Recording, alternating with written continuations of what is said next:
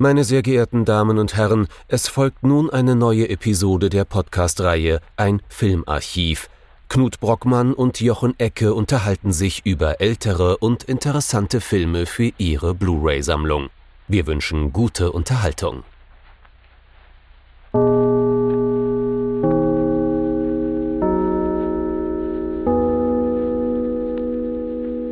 Knut.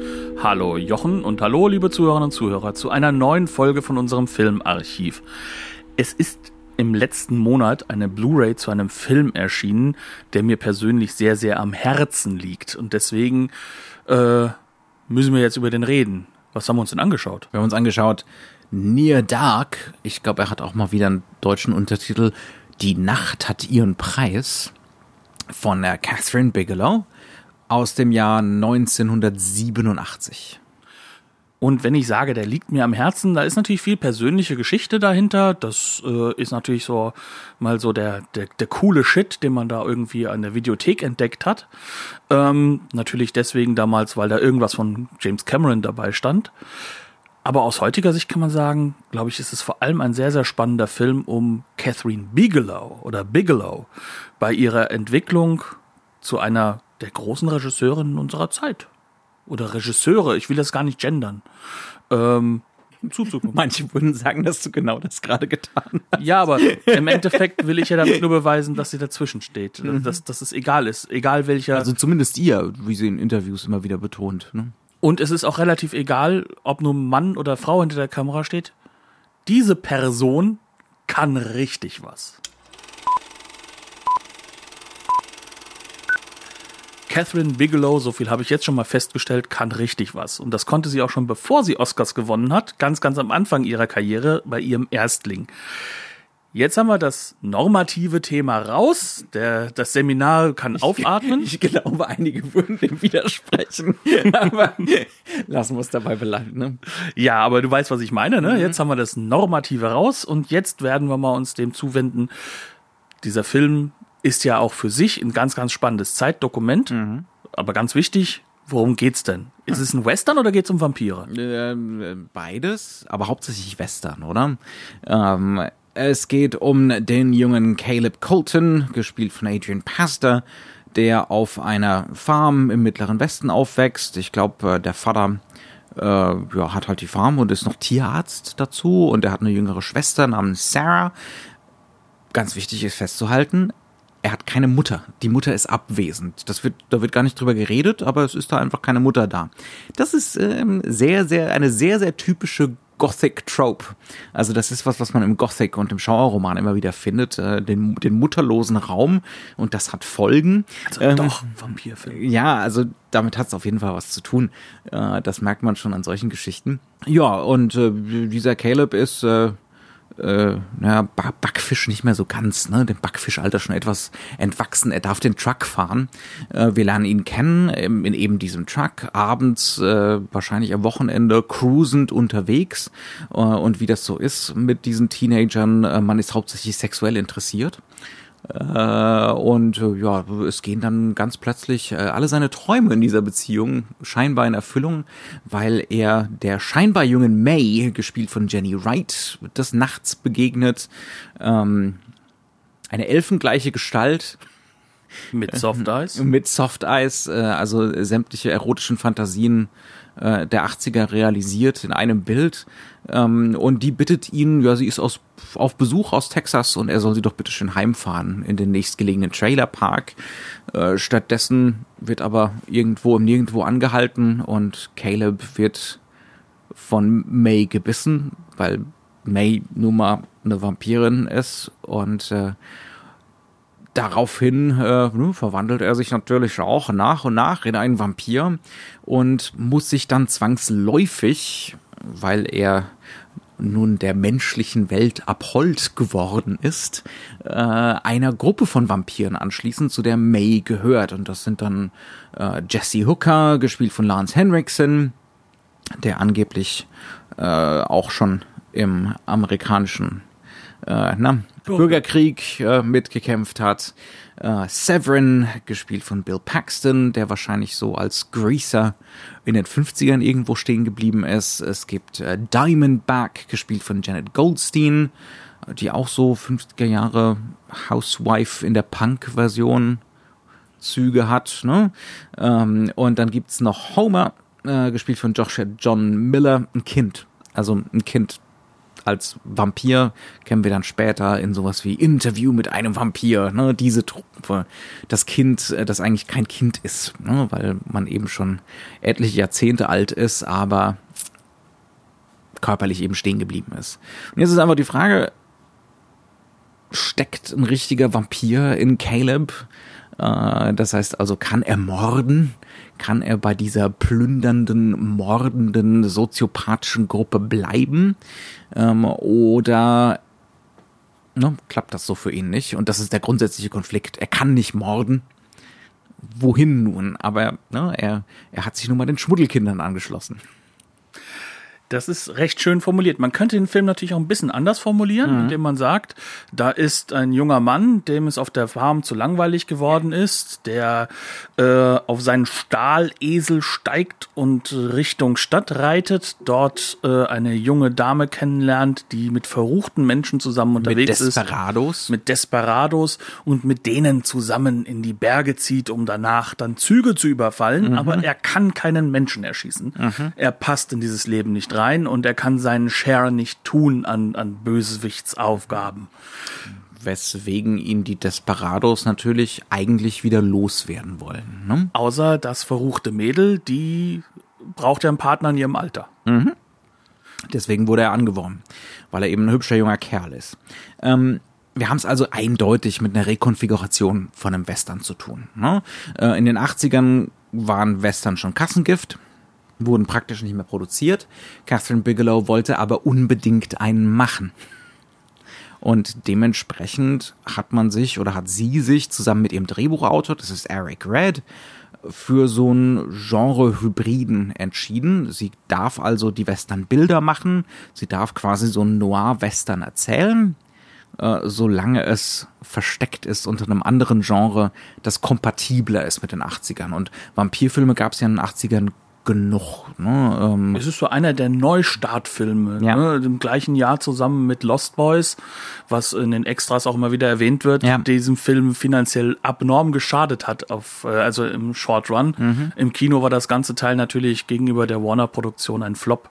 Und Joel Schumacher hat sich äh, mit seinem Werk deutlich dort durchgesetzt. Mhm. Ja. Ähm, aber das Wichtige ist, glaube ich, auch bei Lost Boys ist das ja übrigens der Fall, wir befinden uns in der Zeit der Hybride. Also mhm. der, der Verwandlungen von Genres in äh, Genre-Mixe, in äh, neue Konstruktionen.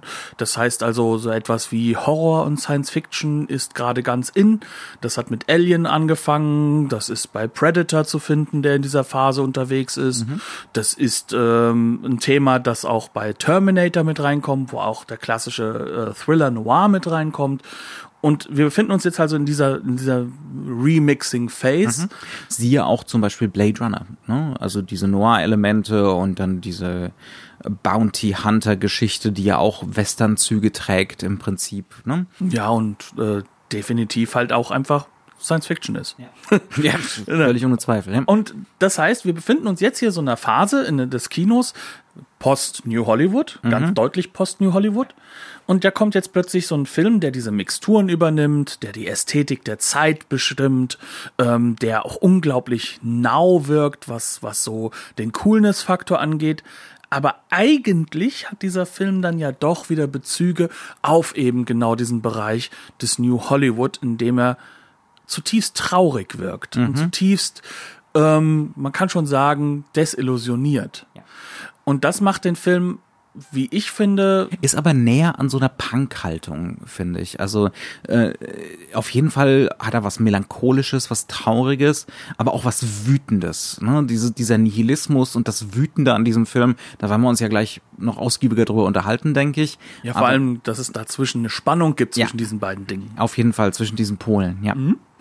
Aber das ist halt sozusagen das, was sozusagen diesen Film erstmal interessant wirken. Er ist nicht das klassische Genrestück Western, er ist aber auch nicht wirklich der langweilige alte Vampirfilm. Diese Vampire haben keine Angst vom Kreuz, es gibt gar keine großen Kreuze, die unterwegs sind.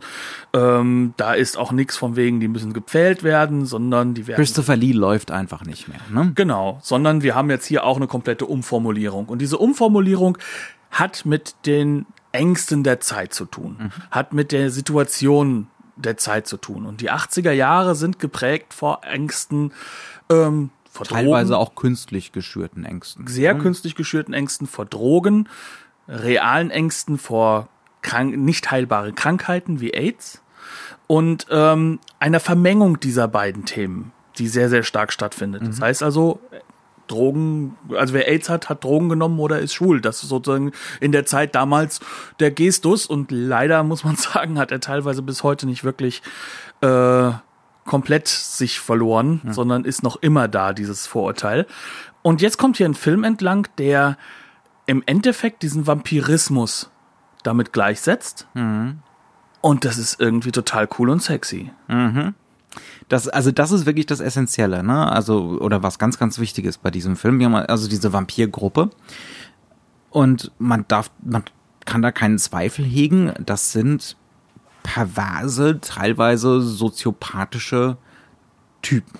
Ganz, ganz furchtbar. Allen voran äh, die Bill Paxton-Figur, Severin heißt der Gute, äh, wesentlich soziopathischer wird's nicht mehr. Also er ist ein unglaublicher Sadist, der hat eine enorme Freude daran, Menschen zu töten. Ne? Aber keiner von denen, eben mit Ausnahme von Caleb, äh, findet das so wirklich problematisch. Trotzdem und das ist was, was in unsere heutige Zeit nur noch bedingt so reinpassen will. Man möchte sagen, leider soll gelten, gilt die Faszination des Films, ganz sicher, dieser Gruppe. Ähm, und wir sollen auch Sympathien mit diesen Figuren hegen. Ne? Also es geht nicht nur darum, äh, die jetzt so als Bösewichte zu verstehen, denn auf der Gegenseite haben wir eben nur diesen mutterlosen Raum mit dem Square Dad und der kleinen Schwester. Ja gut. Ne? Da ist dann die große Langeweile, man sozusagen. Und, Und das ähm, Flache und das Leere, was der Film unglaublich gut einfängt. Also der, der mittlere Westen war selten langweiliger in einem Film, aber im positiven Sinne. Hier wird nichts romantisiert, hier ist es einfach nur flach und leer. Also, wir haben hier auf der einen Seite einen langweiligen Papa, unglaublich nervige, nervige Peers, also Leute, die es genauso sind, die aber auch nur saufen können und die er kaum versteht in ihrem komischen äh, Akzent, in dem brei- breitesten amerikanisch. Und ich glaube, das geht sogar so manchem New Yorker so, dass er sie nach vorne lesen muss, Ja. um zu verstehen, was die da gerade reden, da in ihrem komischen Halbtexanischen. Midwest ist schon ein Stück weit weg von Ja, aber ähm, der eine, also ich, beziehungsweise May ist ja Texaner Ja, so ja. rum, genau. Ähm, aber egal. Ähm, auf jeden Fall, wir verstehen die Leute kaum. Es wirkt alles so ein bisschen aus der Zeit gefallen. Und dann kommen diese wirklich aus der Zeit gefallenen, coolen Figuren, die aus der Zeit in ihrem jeweiligen dagegen rausgefallen sind. Und die wirken natürlich viel sympathischer dadurch schon, da passiert was, da ist was. Die sind Handlungsträger, ganz genau. Die wollen was, ähm, die sind auf Lustgewinn aus, äh, die verkörpern und da, da fängt der Film an, natürlich wild Signale zu senden, die in ganz viele verschiedene, auch teils widersprüchliche Richtungen gehen. Wir haben es schon gesagt, zum Beispiel Severin sieht aus wie Gegenkultur aus den 50ern. Der ist der Greaser, der Rock'n'Roll-Typ. Ne? Ähm, dann, äh, dann haben wir ähm, die, die Lance Henriksen Figur direkt aus dem 19. Jahrhundert, ähm, so der, der harte, der harte Kerl, ne, ähm, Südstaatler sagt auch so schön, ich habe für den Süden gewinn, ge, ge, gekämpft, wir haben verloren. Ne? Ähm, also Bürgerkrieg. sollte man natürlich nicht dafür sein, aber wenn Lance Henriksen den halt spielt, ne? Ja, also das ist, das ist halt auch so ein Punkt. Also äh, Lance Henriksen, Bill Paxton, Jeanette Goldstein, wir bringen das einfach jetzt mal raus. Ja, das sind die, die drei, die ein Jahr vorher in Aliens gespielt haben. Und ja, Aliens wird auch zitiert als Film, der gerade im Kino läuft. Aber hauptsächlich ist es so, diese drei Figuren haben etwas, was zusammengehörig ist. Diese Schauspieler haben was, was zusammengehörig wirkt. Das sind coole Socken. Das sind Leute, die die haben gerade auch coole Socken gespielt. Ne, das sind äh, mhm. Leute, die mir sagt hier keiner was können, ja. ja? Mhm. Und ähm, die haben deutlich mehr Charisma. Also ein Adrian Pasta, das ist ein langweiliger vor dem Herrn. Das soll der aber in dem Film auch sein. Ja. Ne? Das soll er spielen. Mhm. Jetzt, jetzt könnte man natürlich auch so sagen, ähm, okay, der Film ist dann sozusagen, der, der diktiert uns das. Ne? Der sagt uns, die soll es jetzt cool finden aus diesem oder jenem Grund. Aber tatsächlich ist das was, ähm, der Film diktiert uns ja gar nichts auf eine, auf eine gewisse Art und Weise. Ähm, das sind da Fragen von Ausstattung, zum Beispiel. Ne? Damit signalisiert er bestimmte Sachen. Ähm, zum Beispiel, dass wir hier Leute vor uns haben, aus ehemaligen revolutionären Kontexten, aus ehemaligen ähm, Umwälzungen im Land. Ne? Ähm, aber das passiert so praktisch beiläufig. Wir sollen da eigentlich, es, es findet praktisch keine Aufforderung zur Interpretation statt. Ne? Ähm, also der Film ist praktisch frei von solchen Cues, die uns sagen, ganz im Gegensatz zu dem guten Herrn Godard zum Beispiel, ne, über den wir neulich gesprochen haben, ähm, ist hier praktisch nichts vorhanden, was sagt, interpretier mal. Im Gegenteil, der Film ist unglaublich prozesshaft. Ne? Es geht gar nicht so sehr um eine Dramaturgie im klassischen Sinne, sondern es geht um darum, diesen Prozess der Umwandlung in einem Vampir darzustellen, dieses äh, Eingliedern in diese neue Gemeinschaft und das wieder rausfallen aus dieser Gemeinschaft. Ne? Das ist eigentlich die Geschichte, die erzählt wird. Ähm, und die hat natürlich auch ihre Set-Pieces als Höhepunkte und so. Aber ähm, der überwältigende Eindruck ist von so einem Prozess, der keine abstrakte Bedeutung hat, sondern der einfach so passiert. Ne?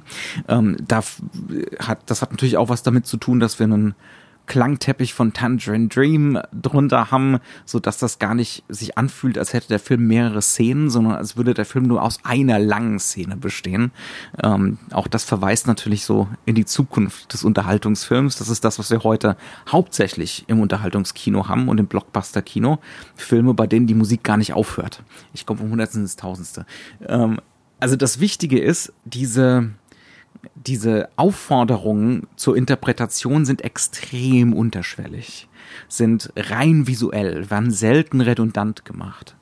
Und das Wichtige ist halt auch dabei, ähm, und das ist, glaube ich, so das, wo das mit reinspielt, dadurch, dass wir dieses eine Szenenhafte mhm. haben, diese eine Bewegung, diese Langweile und mhm. dieses Nichts. Ja. Dieses Nichts durch den Kontext, dass wir uns im Nichts befinden, im wahrsten mhm. Sinne des Wortes. Mhm die fordert uns heraus, genau hinzuschauen. Mhm, ja. Und das ist eine Dynamik, die dem Film sehr, sehr tief eingeschrieben ist. Mhm. Dieses genau hinschauen und dann doch wieder nicht hinschauen wollen, auch teilweise, weil dem Ganzen natürlich dann ein gewisser Ekel halt auch einhergeht. Mhm. Ähm, aber der Ekel, der ist halt einfach einer der, des, des körperlichen Verfalls, wenn man eben nicht anfängt zu töten. Mhm. Und solche Elemente, das ist halt das, mit dem ähm, Bigelow ganz, ganz stark spielt. Ja. Bleiben wir, können wir noch einen Moment bei dieser Gruppe bleiben? Wir haben zum Beispiel im Vorgespräch über diese Figuren gesprochen als Geister. So als, als eine Vergegenwärtigung der Vergangenheit von Amerika. Und es geht auch ganz stark darum, wie diese Figuren aus der Vergangenheit mit der Gegenwart umgehen und, und auf die Gegenwart reagieren. Ne? Ähm, und auch das sagt ganz viel über den Zeitgeist aus. Also wenn zum Beispiel dieser Greaser, der ja auch ne, für eine jugendliche Revolution stand, jetzt nur noch nihilistisch und soziopathisch drauf ist. Also wirklich nur auf Lustgewinn aus ist, zum Beispiel. Wenn derjenige, der früher für die Südstaaten gekämpft hat, ne, heute nur noch versucht, seinen, seine, seinen Wahlverwandtschaftsverband zusammenzuhalten als Patriarch.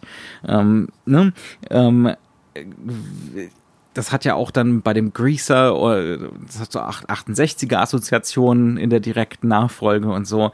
Ähm, also was sich vermittelt, ist so ein überwältigendes Gefühl von einer blutigen, schlimmen Vergangenheit, ne, in Bezug auf, äh, auf ähm, den Bürgerkrieg ähm, und von gescheiterten Revolutionen, ja, ähm, die, die in so einen Nihilismus abgeglitten sind, in so ein reines Lustprinzip abgeglitten sind. Und die konfrontiert werden mit einer Realität, die auch eine ist, die gerade dabei ist, Vergänglichkeit zu sein. Mhm.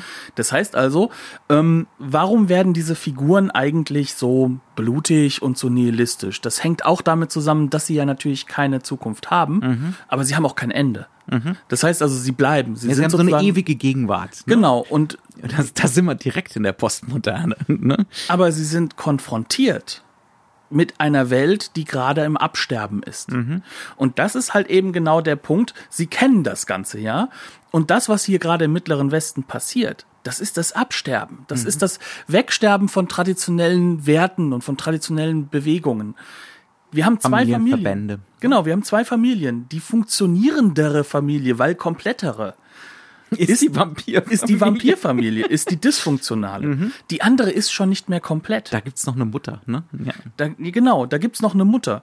Und ähm, die Dynamik wird sogar hervorgehoben in dem Film, dass äh, sowohl äh, Jessie als auch äh, Diamondback, also die Mutter, ähm, dass die mit dem Homer definitiv umgehen wie mit einem Kind. Und er auch immer wieder changiert von diesem, ich bin doch eigentlich ein erwachsener alter Mann hin zu kindlichen Verhaltensweisen. ja. Das heißt also, er hat es nicht abgelegt, weil er auch noch in seiner Zeit festhängt. Also das heißt also, ähm, wir haben es hier mit ähm, Konfigurationen zu tun, die gescheitert sind, aber die trotzdem irgendwo Funktionaler funktionaler sind. als das, was jetzt stattfindet. Als das, was in der, in der echten amerikanischen Gegenwart läuft. Vor allem im Mittleren Westen. Ja, und das macht natürlich einen Teil von diesem Verführerischen dieser Figuren aus, ne? Äh, dass sie in ihrem Nihilismus und ihr, in, ihrem, in ihrem luststeigernden Verhalten funktionieren. also die Nummer steht zumindest. Und das kannst du sogar aufs Genre äh, umheben. Der Western ist langweilig. Aber der Vampirfilm, der ist cool. Ja, Und jetzt sind wir an dem Punkt, wo wir sagen können, hallo? Aber ist der Vampirfilm nicht derjenige, der alles destruktiv kaputt macht? Und sind wir nicht eigentlich eher der Western? Weil wir haben ja alle ein Ende mit unserem Leben, ne? Und dann wird's spannend. ja. Nehmen wir doch zum Beispiel mal, es gibt eine relativ berüchtigte Szene in einer Bar in diesem Film. Ähm, und da wird schon deutlich, mit welcher Ambivalenz und mit was für einer Ehrlichkeit Bigelow das Ganze inszeniert. Äh, ne, sch- ein schlechterer Regisseur würde diese Vampire als uninteressante Bad Guys inszenieren. Was passiert in der Bar? Sie sind interessante Bad Guys. Ähm, den, so, tut mir leid, den hast du mir gerade vorgelegt. das war wieder so eine äußerst geschickte Jochen-Formulierung.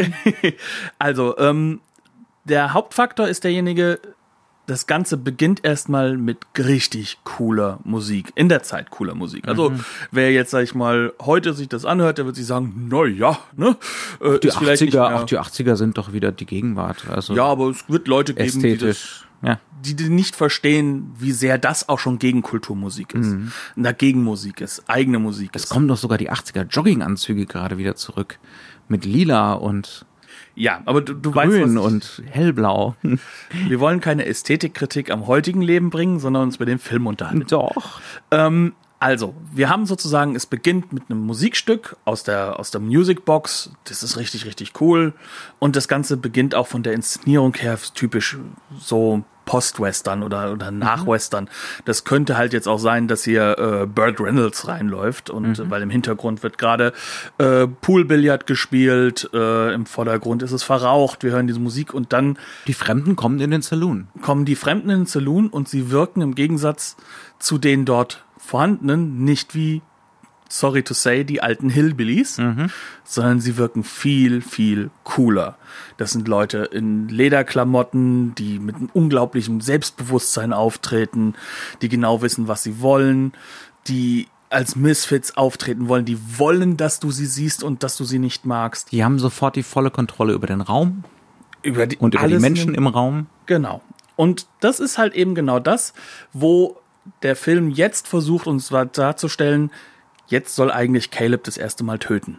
Jetzt ist ein geschlossener Raum, Cattle ist reingeführt worden, jetzt, wird jetzt wird gefuttert. Und im Kern läuft es darauf hinaus, dass diese Figuren auch versuchen, cool zu wirken und es manchmal gar nicht sind. im Sinne von Homer zum Beispiel. Der, der wirkt noch immer sehr bemüht. Auf der anderen Seite, die anderen sind cool.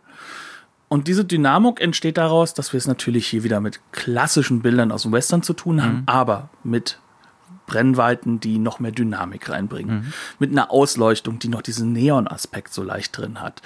Ähm, mit einem Sounddesign, das komplett natürlich im Jetzt ist. Da, der Schnitt, die Schnitt, der Schnittrhythmus passt sich der Musik leicht an. Also konkret, wir haben es mit ganz vielen langen Brennweiten zu tun, äh, die die Bilder sehr grafisch wirken lassen, die, wie du schon gesagt hast, dynamisieren, äh, weil jede Bewegung natürlich das volle Bild erfüllt ne, und für eine gewisse Desorientierung sorgt.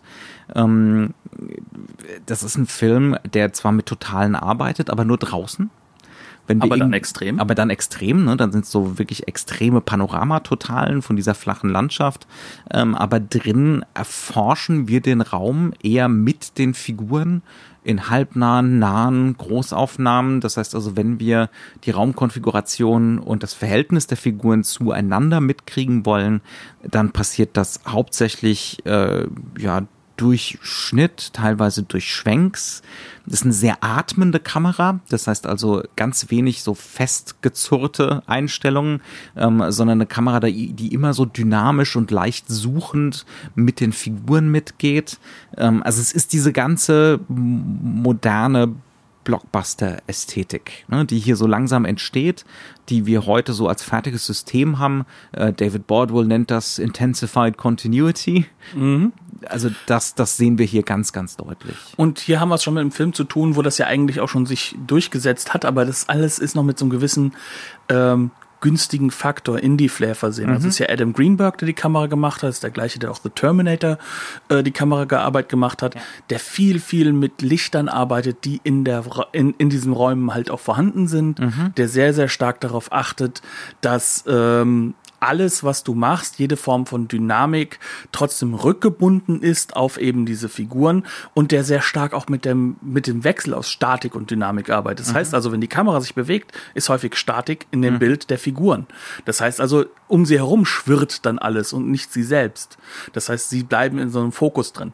Und das sind so Aspekte, die ähm, hier so ausbuchstabiert sind, wie es dann in den 90ern und 2000ern sozusagen Perfektioniert wird, das wird dann zum puren System. Ne? Genau. Ja. Und hier haben wir es halt sozusagen auch an der Ebene gemacht, die definitiv MTV mit reinnimmt. Die definitiv, und das übrigens gegenüber dem, was draußen war, ne? Und die definitiv jetzt versucht, uns klarzumachen, diese Leute sind super cool, aber auch ungeheuer pervers gewalttätig, gemein, zynisch. Ja. Und man stellt sich schon die Frage, währenddessen man das sieht, darf ich eigentlich Gefallen an dem finden, was ich sehe? Und das ist ja so ein Bigelow-Trick irgendwo. Das ist das, was diese Frau, finde ich, wie kaum anderer Regisseur oder Regisseurin hinkriegt, diese, diese Bezugspunkte zu setzen. Auf der einen Seite Also erstmal zuzugeben, hier ist eine Attraktion. Genau, diese Attraktion wirklich auch, auch wirklich so richtig spürbar zu machen, aber gleichzeitig dem Zuschauer immer die Konsequenz vor, vor die Augen zu führen. Und das ist etwas, was ähm, zum Beispiel, also The Hurt Locker, hast du gesagt, hat das sehr stark drin. Ähm, ich empfand das ähm, Strange Days sehr, sehr stark hervorgebracht. Und das ist etwas, was hier ganz, ganz im Vordergrund steht, in dieser Sequenz. Jetzt legt nämlich Severin zu und legt los. Severin ist Bill Paxton pur. Er hat dieses ganze Overacting drin, er hat dieses Charismatische drin, er hat einen coolen Spruch nach dem anderen. Wenn er dem einen Typen ausgesaugt hat, dann äh, steht er noch vor, vor, vor, einem, vor einer Werbung für ein Bier und meint nur als Fingerlicking good. Ne? Also das heißt also auch so eine Werbeästhetik, die er aufnimmt und natürlich halt auch verzerrt. Das heißt also auch da sozusagen gegenkulturell arbeitet. Und die ganze Sequenz arbeitet damit, Das sind wir auch wieder, ne? Konsumkritik. wie, wie bei den 68ern. aber als Konsum. Aber als ne fiese Satire eigentlich drauf, ja. Und dann sitzen wir halt da und wir sehen uns eigentlich gebunden an diese Figur von Caleb und fragen uns, macht er jetzt da mit? Und teilweise wollen wir das. Lässt er sich so verführen, wie wir uns gerade von dieser Ästhetik verführen lassen. Genau. Und teilweise wollen wir das ja auch, weil wir wollen, dass er dazugehört. Wir finden die Leute cool. Aber ja. und, und aus dem Zeitgeist der 80er raus, ähm, dieser Nihilismus, ne, der, der zum Soziopathischen neigt, äh, ist in der Luft. Ne? Der ist zum gewissen Grad Mainstream. Das heißt also, wir haben jetzt hier so eine Sequenz voller Dynamik, voller Überhöhung dieser Figuren, mhm. wo auch klar gemacht wird, dass auch Caleb viel mehr Macht hat als alle anderen in diesem Raum, dass auch er derjenige ist, der mit aller Kraft der Welt hier jetzt was auseinandernehmen kann. Und auf der anderen Seite sehen wir aber auch die Konsequenz, die das hat. Da ist dann ein kleiner Bub, der im Endeffekt dann ganz sexuell konnotiert von May nicht nur angetanzt wird, sondern der, wo sie anfängt mit ihm zu tanzen, mit ihm zu flirten. Aber sie möchten ja auch nur vorbereiten, damit Caleb zubeißt. Das ist dann natürlich wieder Eros und Thanatos, ne? Auch ein Lieblingsthema der 80er. Ähm, das hat mich auch, da haben wir auch im Vorgespräch ein bisschen drüber gesprochen, ähm, zum Beispiel erinnert an, an die Replikanten in Blade Runner. Da ist eine ähnliche Attraktion da. Ne? Das sind auch offensichtlich eigentlich die Bösen äh, auf der Basis von moralischen Vorstellungen, ähm, aber sie sind auch gleichzeitig eigentlich die wahren Protagonisten. Ja? Und es, es ist eine unglaubliche Attraktion da. Das ist im Übrigen was, was die Fortsetzung meiner Meinung nach nicht hingekriegt hat, ne? dieses, nee. dieses Punk-Element und dieses nihilistische Element äh, da irgendwie mit reinzutragen. Weil es vielleicht auch nicht mehr in die Zeit passt. Ja. Dadurch ist das vielleicht dann doch wieder ein eigenes Werk. Mhm. Aber ähm, das ist jetzt hier noch viel, viel stärker darin auch verankert, wie soll ich es ausdrücken, genauso wie die Replikanten sind diese Figuren ja nicht durchaus böse, sondern sie haben einen anderen Code. Mhm. Und dieser Code der dabei, also auch damit am Moralkodex, der da. So wie die Desperados im Wilden Westen. Ne? Genau, damit sind sie im Endeffekt auch nicht nur böse mhm. und nicht nur zu verachten, sondern sie sind im Endeffekt auch vielleicht eine, eine potenzielle Antwort ja. auf eine antwortlose Zeit. Mhm. Das Problem ist nur, wenn dann dieser Vampirismus im Endeffekt dargestellt wird als eine zu diesem Zeitpunkt absolut tödliche Krankheit, wenn er dargestellt wird als etwas, was im Endeffekt ähm, auch äh, zu diesem andauernden Schuss dazu gehört. Also sie müssen jede Nacht müssen sie töten. Das ist nichts anderes als eine Drogensucht, die dargestellt mhm. wird dann wissen wir auf der einen also Seite. Zumindest ist es so anschlussfähig, ne? das, das zu identifizieren damit. Also, Und ein Publikum, ähm, ein Publikum damals hat das mit Sicherheit auch genau so empfunden. Ja, vor allem, weil Lance Henriksen ultra dürr ist. Also der mhm. hat sich runtergehungert ohne Ende für diese Rolle. Ähm, die Figuren sitzen immer wieder so in sich zusammengesackt, mit den Händen nach vorne gezogen da. Mhm. Das ist äh, durchaus äh, Die, die Junkie-Assoziation soll man unbedingt haben. Keine Frage. Und, äh, aber das ist, wie gesagt, also es ist ja nur eines von zwei unterschiedlichen unterschiedlichen Lesemodellen. Ja, ja. Das sind diese widersprüchlichen Angebote, die der Film macht. Ne? Und jetzt haben wir halt sozusagen diese Doppelung drin, aber diese Doppelung ist hier mit ewigem Leben verbunden oder mhm. mit, mit absolutem Leben. Währenddessen die Realität da draußen, in Anführungszeichen Realität, also das heißt der mhm. Backdrop, der Western Backdrop, einer des langsam genau, Siechens. Genau, das ist eben nicht das Versprechen, äh, ne, wir haben es immer wieder in, hier von der City on a Hill, ne, von einem strahlenden Staat der Auserwählten, sondern, äh, ja, wie du sagst, sterben auf Raten. Und wenn wir ganz ehrlich sind, das also wenn man so möchte. Hat sich nicht viel dran geändert seit 1987. Nee, nee, wir sehen nur, dass, dass das Ganze noch viel schlimmer geworden ist. Mhm. Aber jetzt haben wir halt sozusagen diesen einen Faktor. Und jetzt können wir, glaube ich, auf der anderen Ebene noch was hinzufügen. Jetzt kommen wir zu dem Punkt, dass dieser Vampirismus ja heilbar ist. Und mhm. das ist ja etwas, was für viele, ähm, gerade so, so Horrorfilmfans, so ein, so ein rotes Tuch an diesem Film ist. Mhm. Denn, ein schlimmer Verstoß gegen das Regelwerk. Genau. Denn Unerträglich. Die Leute in diesem Film äh, können dadurch geheilt werden, dass es eine Bluttransfusion stattfindet, die dann noch nicht mal logisch irgendwo beim Arzt. Einmal Dialyse und gut ist. Ja, und dann, dann noch mit irgendjemandem, da wird gar nicht erst nach der mhm. Blutgruppe gefragt, das geht schon so. Ne? Ja. Ähm, in einem Vampirfilm muss man ja auf Realismus achten, wie wir wissen. Ähm, dementsprechend, das ist so eine Szenerie, die in diesem Film unglaublich wichtig ist und die auch zentral ist, mhm. die aber gerne sozusagen als Schwäche ausgelegt wird. Ja. Warum ist sie zentral? Also zum einen, weil es natürlich zweimal in diesem Film vorkommt als wichtiger Plotpoint gegen Ende. Wir sind wie immer der Spoiler-Podcast, also wer das nicht möchte, jetzt bitte, jetzt bitte wegschalten, Film gucken und dann wieder zurückkehren, so unwahrscheinlich das auch ist. Ähm, äh, gegen Ende des Films wird zunächst einmal Caleb geheil, äh, geheilt. Ne? Mhm. Ähm, durch so eine Bluttransfusion. Zum Glück ist ja der Vater Tierarzt, der, der weiß, wie man sowas macht. und äh, ja, das äh, funktioniert dann auch. Und ganz zum Schluss wird auch noch May geheilt. Äh, während die anderen Vampire alle in der Sonne umkommen. Im, Im Übrigen mit sehr gut gemachten Spezialeffekten. Also für Low-Budget-Spezialeffekte ist das eine super Nummer. Auch das ist vielleicht gar nicht so, so uninteressant zu bringen. Wie, wie, wie, wie sterben sie denn? Sie verbrennen ja, indem sie wirklich Feuer fangen und mhm. dann explodieren. Das ja. ist ja sozusagen auch so ein, so ein, so ein Verbrennen, ja. ist ja auch so ein Im Auto. Im Auto, noch beim Fahren. Also das ist auch ein Intertext oder eine, eine Referenz, die ich noch gar nicht genannt habe, die aber auch essentiell ist. Wir haben natürlich auch diesen Beatnik-Kontext. Ne? Wir haben sie immer wieder auf Schienen in der Nähe von Zügen, Trucks, Laster, äh, Wohnungen Wohnmobile. Also das sind eigentlich genau diese Jack Kerouac unterwegs on the road Figuren. Ne? Ähm, also auch da wieder eine ganz klare Verbindung zur Gegenkultur. Auch in der Ikonografie werden diese Verbindungen immer wieder her hergestellt äh, zu diesen utopischen Entwürfen ne, des amerikanischen immer unterwegs Seins. Auch damit haben diese Figuren eine ganz, ganz, ganz klare Verbindung und so sterben sie auch unterwegs, ne, mhm. auf dem Weg. Das ist eigentlich fast schon der ideale Tod. ja, so wollen sie ja auch sterben. Mhm. Das ist ja, ein, das ist ja einer der wenigen romantischen Momente mhm. ne, in ja. diesem Film. Und wie gesagt, also wir haben so diese, dieses äh, Sterben durch, durch Verbrennen oder mhm. Durchbrennen, ne? auch da wiederum, das ist so nah an den Replikanten, das ist erstaunlich.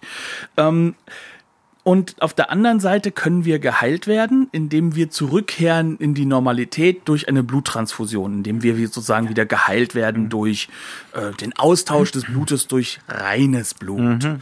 Ähm, Jetzt könnte man natürlich sagen, okay, das ist ein durchaus reaktionäres Bild. Ja. Ist es auch. Ja. Ne? Also auch vor allem, weil eine Normfamilie wiederhergestellt wird. Die Normfamilie wird wiederhergestellt, äh, prima, schön heterosexuell.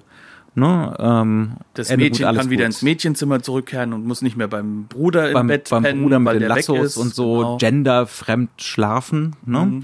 Ähm, und es wird also sich auch schön wieder die Zähne geputzt nach dem Abendessen wie sich das gehört und sie räumt ab. Ne? Mhm. Also wie gesagt, da, da sind wir so an Punkten, wo dann plötzlich wieder so, so eine Normfamilie hergestellt wird, mhm. die klassisch an den Western erinnert. Ja.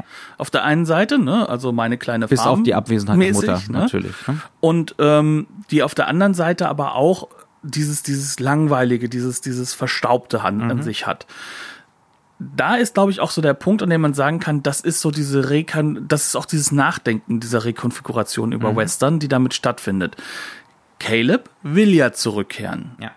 Aber ganz am Ende wird May zurückgekehrt. Mhm. Also auch hier, ähm, vielleicht muss man jetzt dann doch noch mal sagen, okay, es ist eine, äh, eine Regisseurin, kein mhm. Regisseur, mhm ist da vielleicht halt einfach. Auch, auch wenn sie sich wahrscheinlich dagegen wehren würde. Also sie wehrt sich in Interviews wiederholt gegen die Idee von so einer Écriture féminine, also so einer so einer weiblichen Handschrift oder einer rein äh, oder einer dezidiert weiblichen, einem dezidiert weiblichen Blickwinkel. Also ich habe da das ist wirklich nur eine Google-Suche entfernt. Äh, die Aussage, ne, Männer und Frauen haben zwei Augen, die äh, die räumliche Sicht ermöglichen, warum sollte diese Sicht grundlegend anders sein. Das was? ist ihre Haltung dazu. Ist nicht unbedingt meine, aber das ist ihr. Ja, aber das ist halt auch nichts, was ich jetzt einfach in den Vordergrund heben möchte. Mhm. Nur an dieser Stelle. Nee, nee, ist es das so, war jetzt auch gar nicht so gemeint. Ne, an dieser Stelle ist es dann doch so, dass hier sozusagen die Frauenfigur in das andere Leben, in das männliche Leben sozusagen reingedrängt wird. Mhm. In diese ins Patriarchat, ganz, Patriarchat. ganz wortwörtlich. Caleb und der Vater insbesondere der Vater wohl, ne, mhm. entscheiden für sie, dass sie jetzt da umgewandelt wird. Und sie hat Angst davor. Mhm. Und wir wissen auch gar nicht, ob sie dieses Leben, das andere Leben ja. nicht vielleicht doch genossen hat. Auch das ist wieder so ein klassisches Gothic-Element. Ne? Wir haben ja schon gesagt, ein klassisches Gothic-Element ist die abwesende Mutter, wofür dann Ersatz gesucht werden muss. Ne? Und das endet häufig im Monströsen. und äh, jetzt haben wir eben dieses klassische Element von, ist das Happy End wirklich, ein, ist das Happy Ending wirklich ein Happy Ending?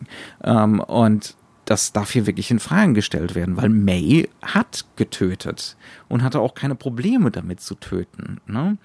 Auf der anderen Seite ist halt sozusagen derjenige, der in die Normfamilie zurückkehren durfte, mit eigener Entscheidung, jemand, der halt nicht getötet hat. Mhm. Aber der davon profitiert hat. Ja, ja, dass andere für ihn getötet haben. Dass andere für ihn getötet haben. Das heißt also, eigentlich werden hier einige Regeln an einer anderen Stelle gebrochen. Nicht mhm. die Vampirregel ist ja. im Endeffekt dasjenige, worauf wir achten sollten, sondern wer wird warum in die Normfamilie zurückgeholt. Mhm. Und kann das funktionieren? Ist das nicht ein riesengroßes Fragezeichen, was da am Ende bleibt? Ne? Also wenn man das oberflächlich liest, könnte man meinen, oh, jetzt sind die Langweiler wieder alle beieinander.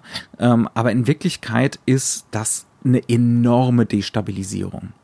Und eine, die im Endeffekt auch nicht rückmachen, also nicht zurückzumachen. Mhm. Also die, die kannst du nicht mehr wieder zurückholen. Jetzt haben wir sozusagen hier eine Ikonografie, mhm. die uns, sage ich mal, von Anfang an zeigt, der Western ist die Norm. Mhm. Der Vampirfilm ist die wahrscheinliche oder mögliche Ausnahme oder ist das Herausgehen und ähm, durch ist, ein ist die ist die Hybridisierung, die es wieder aufregend macht. Genau, und ganz gegen Ende muss über Western-Ikonografie durch das Reiten äh, in die Stadt, durch den letzten großen Kampf gegen Severin, muss im Endeffekt die Norm wiederhergestellt werden, zurück zum Western. Mhm. Aber es klappt nicht. Es klappt nicht hundertprozentig. Vor allem ist die Norm nicht erstrebenswert, zu der man zurückkehrt. Ne? Jetzt kommen wir eigentlich an den Punkt, an dem es dann doch wieder spannend wird, was wir vorhin hatten. Mhm. Ist das Ganze jetzt wirklich nihilistisch postmodern? Mhm. Oder ist es doch eher ein Kommentar? Ist es nicht doch irgendwo ein Hybrid auch auf dieser Ebene? Ich weiß nicht. Also ich finde den Film nicht kohärent genug für einen Kommentar. Also das muss ich wirklich sagen. Ich finde, der Film macht enorm viele Angebote ähm, und äh, hat schon so eine, eine Tendenz, würde ich sagen. Ähm, aber wenn du es anders siehst, Nein, ne? das ist wirklich eine Frage an ja, mich gewesen. Ja, also ich, nee, also das ist ein Film, der eigentlich, das Gefühl habe ich schon, gar nicht mal so unbedingt interpretiert werden will. Der will vor allem zuerst mal in seiner Prozesshaftigkeit erlebt werden. Ne? Ähm, und da sind ja wirklich viele, ich, ich bin ich gehöre jetzt nicht zu denjenigen, die den Film in ihrer Jugend gesehen haben, als man noch äh, jung und beeinflussbar war. Ne? ähm, dementsprechend ist es für mich nur noch auf so einer intellektuellen Ebene fast nachvollziehbar, warum diese Vampirfiguren so verführerisch sind. Aber auf der Ebene absolut. Ne? Ähm, vor allem, weil ich diesen, diesen Vergleich mit Blade Runner habe, den ich definitiv sehr früh gesehen habe. Ähm, aber es geht hauptsächlich mal darum, diese Verführung zu erfahren, ähm, diese Welt zu erfahren, auch diese desolate, unfruchtbare Welt, ne, diese flache. Wir haben noch gar nicht drüber geredet, das ist ein Film der Horizontalen.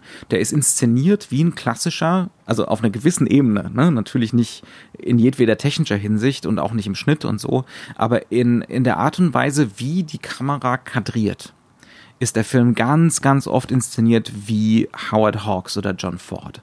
Das Vor allem der späte John Ford ja. außerhalb von 4 zu 3. Genau, es ist ein Film der Horizontalen, der extremen Weite.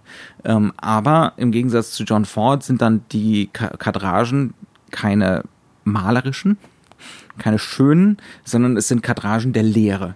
Ne? Und diese, diese, dieses Horizontale des Films, das ist wirklich, also wenn man, wenn man einmal hinguckt, wenn man es einmal gemerkt hat, äh, wird so deutlich, was, dass das die, die, eigentlich die eine große Strategie des Films ist.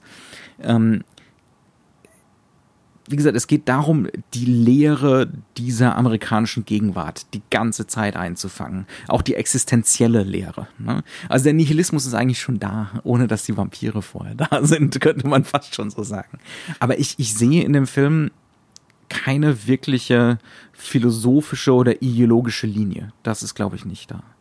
Also in der Hinsicht ist er auf jeden Fall ein Film seiner Zeit, weil mhm. er eben vor allem ein Angebotsfilm ist. Ja, ja. Aber ähm, was mir also, schon. Also wenn man, sorry, wenn ich nochmal unterbreche, aber äh, wenn man will ne, und als reaktionärer Zuschauer in den Film geht, dann sieht man in dem Film am Ende die eigene gewünschte ideologische Haltung restauriert.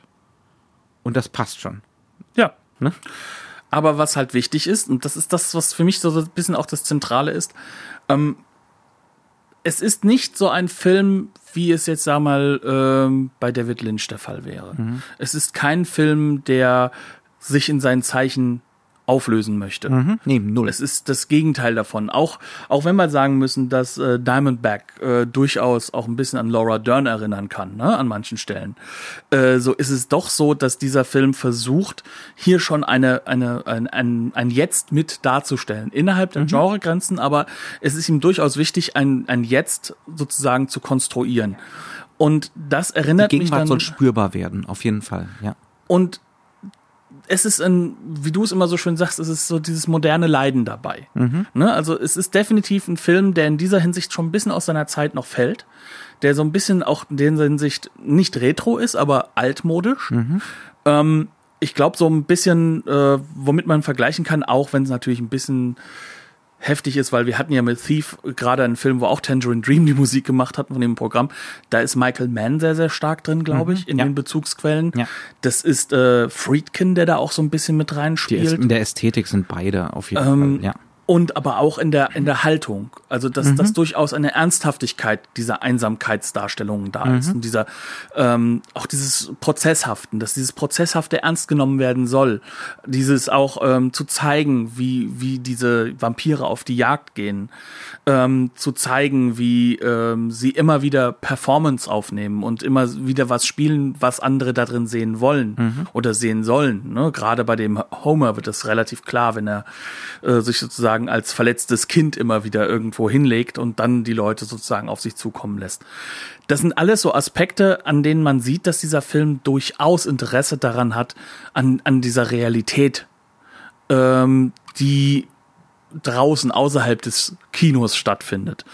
Und das ist, glaube ich, das, was mir dabei so wichtig ist oder auch so wichtig war, dass es eben nicht postmodern im klassischen Ja. Sinne ist. Und er haut dir immer wieder diese widersprüchlichen Signale teilweise in rascher Abfolge um die Ohren.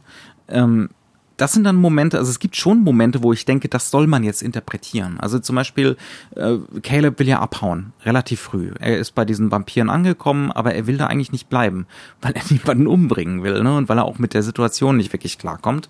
Ähm, und dann äh, begibt er sich zum Busbahnhof in ziemlich zerstörtem Zustand äh, und möchte da eine Fahrkarte kaufen, kostet 14 Dollar nach Hause.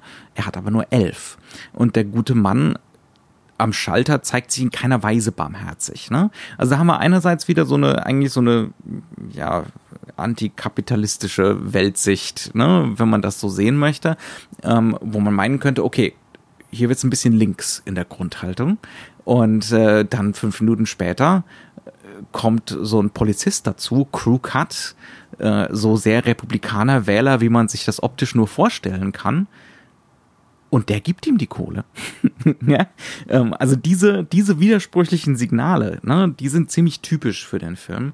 Ähm, das sind so die Momente, wo es am ehesten deutlich wird, dass da eine Haltung dahinter ist und die halt bei der Handlung Haltung geht es vor allem dazu Ambivalenzen zu erzeugen von dieser Sorte, ne? dass man das eben nicht so eindeutig, dass das alles nicht eindeutig lesbar wird. Und dass wir dementsprechend halt auch aber uns selbst öffnen dürfen gegenüber beiden Ja, Entwürfen, sag ich mal. Aber dass diese Entwürfe am Ende des Tages nirgendwo hinführen, ins Nichts führen, das ist halt leider auch äh, etwas, was eine der wenigen klar gemachten Wahrheiten ja, ja, des ja. Films ist. Un unbedingt, unbedingt. Ähm, was ihn dann deutlich nihilistisch dastehen Mhm. lässt und was auch die Anschlussfähigkeit natürlich für gegenkulturell interessierte Menschen ist. Gerade diese Punk- und Post-Punk-Elemente, Mhm. die dann, sag ich mal, dann dadurch zum Vorschein kommen. Aber damit kommen wir halt wirklich auch an den Punkt, an dem man sagen kann, dass das macht dieser Film auf eine wahnsinnig clevere Art und Weise, wie er das Ganze inszeniert, aber wie er sich halt auch konstruiert. Du hast es so schön gesagt vorhin, wir haben diese Vermengung aus, ähm, auf der einen Seite ist dieser Film scheinbar wie eine riesige Szene, von der Musik her, von der äh, Stilrichtung her. Auf der anderen Seite ist er ja ganz glasklar mit Set-Pieces ausgestattet. Er hat was sehr das Klassisches. Finale endet mit einer großen Explosion. Da explodiert auch ein Todesstern. Ne? Ja, Also- aber du hast halt auch ähm, so ein klassisches äh, Siege-Element zum Beispiel drin. Du hast eine Sequenz in einem Hotel, in der tagsüber die, bei, äh, die Vampire sozusagen schlafen und das dann zerschossen wird und dann wird immer mehr Licht hinzugefügt, was übrigens fantastisch gedreht wurde. Auch. Ja. Ähm, und solche Aspekte, solche Szenen, die zeigen uns immer wieder oder sollen uns immer wieder verschiedene, äh, sag ich mal, Sichtweisen auch deutlich machen, aber ohne dass wir dazu hingeschoben werden, welche wir jetzt wahrnehmen. Ja. Sollen wir jetzt mit den Vampiren die coolen Typen in der Bar sein? Oder die armseligen Siege-Figuren, die am Rumheulen sind in diesem Hotelzimmer, die Ja. nicht wissen, wo es weitergehen soll. Es wird immer wieder alles nebeneinander gestellt, mit einem wahnsinnigen Rhythmus, ästhetisch immer verführerisch.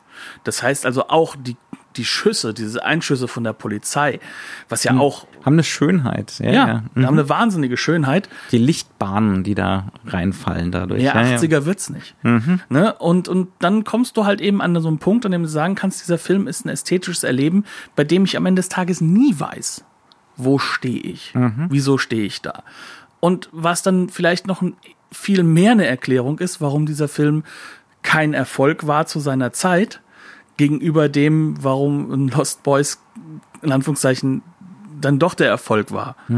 Ähm, dieser Film ist nicht so einfach zu verstehen, wie man vielleicht anfangs denkt. Selbst wenn zu diesem Zeitpunkt Indie-Hits rausgekommen sind, wie halt eben ein Terminator, äh, der, sag ich mal, Ja, mit einem Schlag. andere Eindeutigkeit hat. Ne? Ja, aber der halt auch eben ähm, trotzdem aus dem gleichen finanziellen Milieu kommt, sagen wir es mal so.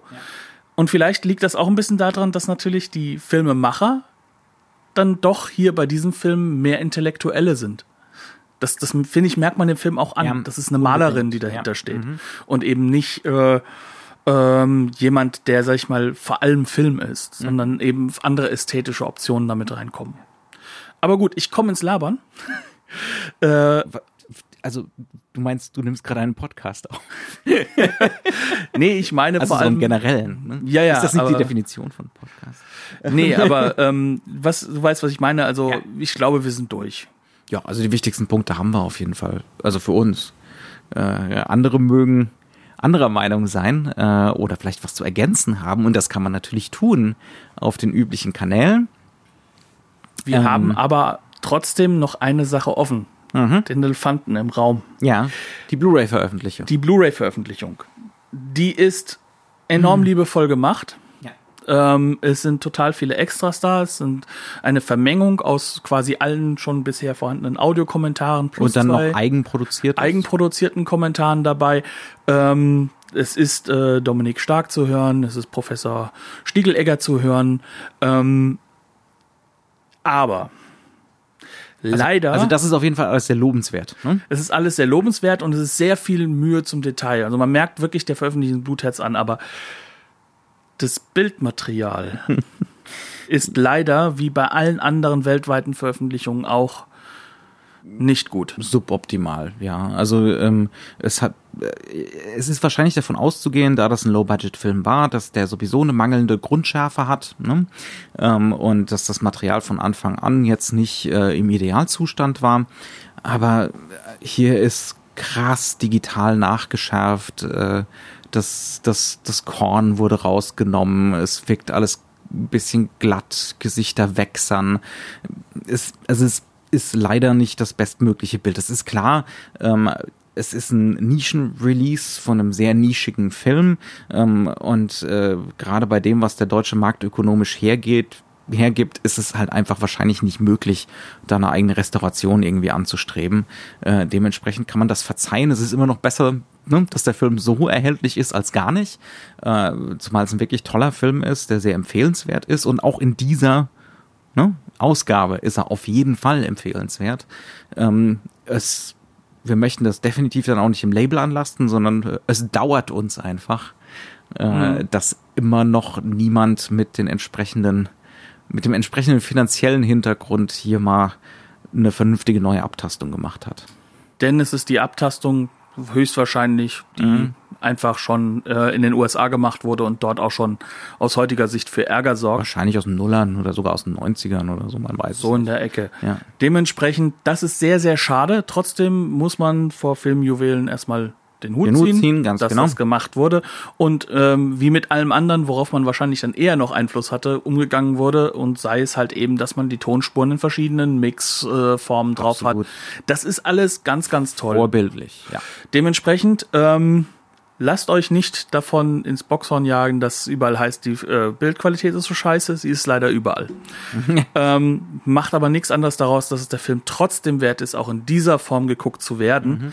Ähm, so sehr macht das den Film dann nicht kaputt, dass, dass man nicht merkt, was da eigentlich dahinter steht. Bleiben wir also dabei. Mhm. Herzlichen Dank fürs Zuhören. Wenn ihr noch Interesse habt, wie gesagt, Jochen hat es eben schon erwähnt, meldet euch. Und ansonsten. Wir antworten dann so in circa drei Monaten. Frühestens. Dementsprechend alles Beste bis dahin. Tschüss und auf Wiederhören. Bis dann.